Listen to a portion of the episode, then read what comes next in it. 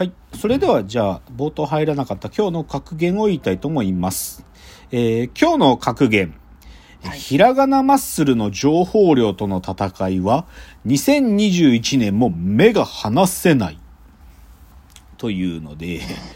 プロレスですか？プロレスです。あの、月曜日、11月9日の月曜日に後楽園ホールで、あの、まあ、マス、スーパーササダンゴマシーン、またの名をマッスル酒井さんが作演出している、えっ、と、ひ、マス、ひらがなでマッスルと書いて、ひらがなマッスルという工業が、あの、あったんですよ。で、うんうちの CTO の小橋さんと久しぶりに二人で見に行ったんだけど、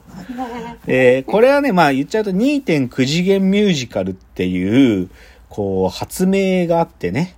その、まあいろんなことやってんだよね。で、これ今年になって4回この公演あって、その4回目だったんだけど、もうね、一つね、まあポイントはもう、いろんな発明があるから、その、こう、一つの作品の中での情報量がめちゃくちゃ増えてんのよ。もうもうね、その世界、もうなんていうのかな、もう情報が、まあ言っちゃうと全部を分かってなくても楽しめるんだけど、情報量がもうある意味もう僕、僕からすると4回見て、ある意味情報量の膨らみが天井ついちゃったんじゃないかってぐらい情報量が膨らんでるから、これ来年どうするのかなっていうのは、すごく僕の中で興味があって、そういうのをちょうど今日格言にしました。でも面白いコンテンツなんで、ぜひっていうか、まあコンテンツでも作品なんだけどね。っていうお話でした。では、コーナー参りましょう。えーロフトプラスワンへの道。えーこのコーナーはサブカルリテラシー、サブカル知識の低い株式会社私は社員に、竹之内がサブカル魂を注入し、いつの日かロフトプラスワンでのイベントに呼ばれる存在にまで自分たちを高めていこうという意識向上コーナーです。では、今日のテーマを発表します。えー今日のテーマ。AI スペシャル第9弾、えー公開株式会社私は AI サービス開発し開発思想表と裏 噛まないでくだちょさいっと噛みましたねタイトルすいません AI サービスの AI スペシャルですはい。AI スペシャル、まあ一応ね、その、なんていうか、80回、90回というこの10回き区切りごとにまあやってるんですけどね。で、今日の AI スペシャル回は、えっとですね、昨日、あ、昨日っていうか火曜日か。火曜日に、まああるメディアさんからの取材がありましたと。取材があったんですよ。で、ちょそれがね、まあ、要は AI についての取材だったっていうのが、まあちょっと、それをちょっと土台にした話にしようと思って、今日の話なんだけど、でもそういう考えてみると、なんか吉峰さんとの出会いも取材でしたねっていうことをちょっと思い出したんですよ。取材でしそうそう。吉峰さんがまだうちの会社と関係ない時に、吉峰さんはとあるメディアの、あの、編集者をやってらして、吉峰さんが一人で、まだうちの会社が、私の自宅が本社だった時に、吉峰さんが取材に来たというのがきっかけですけど、なんでそういう取材者として吉峰さんの、なんかそういうのもちょっと思い起こさせるような今日内容です。で、どういうことやりたいかというと、要は AI とか開発についての取材だったのよ。うんでうん、で、まあでもそれに聞かれると当然僕はさ、なんていうか全部真実として語る、喋るんだけど、ただやっぱりさ、その取材の場面では生ききれない面っていうのもあってさ、だからつまりインタビューに対しての回答の表面と裏面があるのよ、必ず。おまあ、う A 面 B 面がそうそう、A 面 B 面が。そう。で、言っちゃえば、でも B 面ってのはさ、なんていうか、隠してるっていうよりかは、やっぱりそこまでは生ききれないから言えないみたいな話があって、だからう、んちょっとその A 面はこう答えたんだけど、B 面はこうなんだよっていう角度の話として、ある意味、その B 面の話からうちの会社の AI サービスをうちはどう開発しようとしてるかっていうその考え方の部分を B 面を使いながらちょっとお話ししてみようっていうのが今日の企画です。はーい。はい。で、まず、だからちょっとその A 面、B 面みたいな話で言うと、そのある、まあメディアさんからの、ちょっとそう、どういう、なあのね、今回の取材のは、なんかすごく、あの、気が利いてて、事前にしゅ質問リストみたいなのを送ってくれたのよ。え、これテキストなのに？動画じゃなくて？動画、あ、テキスト、テキスト。テキストなのに質問リストを送ってくださって、すごくこう。そう。でね、あの、取材に来てくださった方も、あの、すごくいい人だし、あの、なんで、ななんていうか別にその今回の取材で僕はなんかいつも感じるフラストレーションはゼロ。とても気持ちよく取材を受けました。で、で、その方たち、あまあちょっとメディア名言っちゃうとあれかなと思うからまだ言えないけど、まあ近く公開されるはずなんだけど、どういう取材の質問リストが来たかっていうのをちょっとまずこの冒頭で、あの、ご紹介したいと思います。はい。で、まあ、でもまずその取材者たちのやってるメディアがどういう性格のものかっていうと、あのエンジニアの方たち、エンジニアの方たちが読むタイプの、あの、読み物メディアなんですって。で、まあだからそういう立ち位置だからいつもとちょっと違うからお受けしたんだけど、なので、ちょっと質問見てみるとわかりますね。ちょっとじゃあ、はいくつか質問リスト。現在、御社が提供しているプロダクトについて、その簡単な仕組みと開発までの経緯を教えてくださいと。まあ、これはいなんか普通じゃん。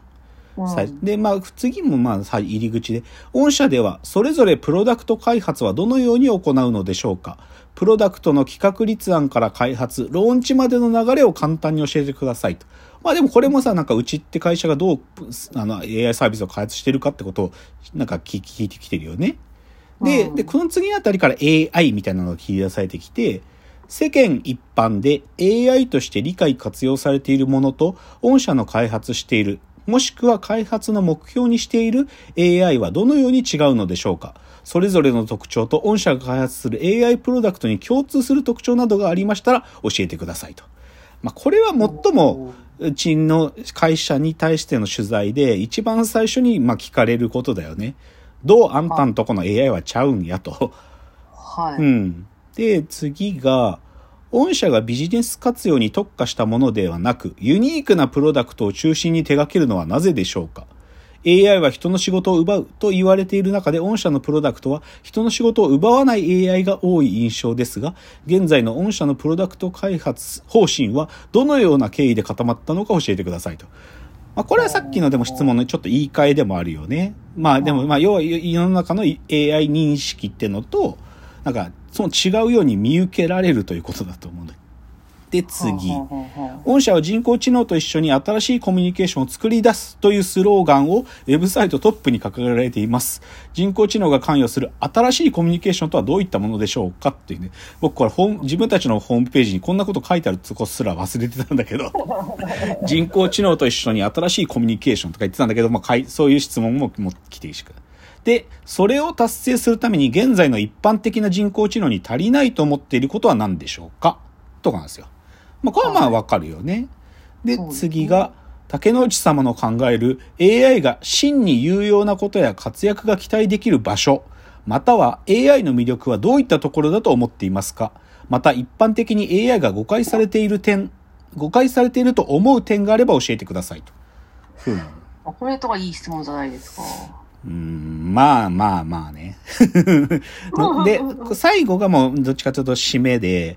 うんえ AI により新しいコミュニケーションを行うためには人間同士のコミュニケーションの構造を理解するなど AI 開発を行うエンジニアリング以外の知識も必要なのだと思っています。AI プロダクト開発のためそういった多分野の研究を行う場面はあるのでしょうか？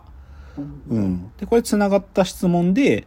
他社ウェブサイトの記事で、数理モデルの背後には人文科学の知識が必要と竹之内様がお話しされていたのを拝読いたしました。御社のプロダクトでも人文科学の知識を活用した開発が行われているのでしょうかと。僕はね、これが一番いい質問だと思ったね。よくし、よく見てきてるじゃんと思った。ねそうですね。うんよく見てますね。うん。で、また AI、えー開発に携わるエンジニアにも人文科学の知識は必要になるのでしょうかと。うん。なんかこれすごく気にししてくれてるんだよね。で、一番最後が、今後は AI を開発活用することでどんなことができるようになると思いますか？竹之内様が AI に期待していることや御社が理想としている AI や開発を手掛けたいプロダクトのイメージなどがあれば教えてください。という、これでね、大体、まあ、この事前にいただいたリストはこんな感じだったんだよ。はいはい。で、まあでも当日は当然ね、向こうもプロですから、これに沿った質問なんかは半分くらいで、どっちかというとその場の、なんか、アドリブで新しい質問をしてくださったんですけど、うんうん、で、どうです？吉峰さんもなんか一回うちの会社に取材した立場からして、この、この実ちゃんとしてますよ、ちゃんと。すごいちゃんとしてるよね。すごいちゃんとしてると思った僕も。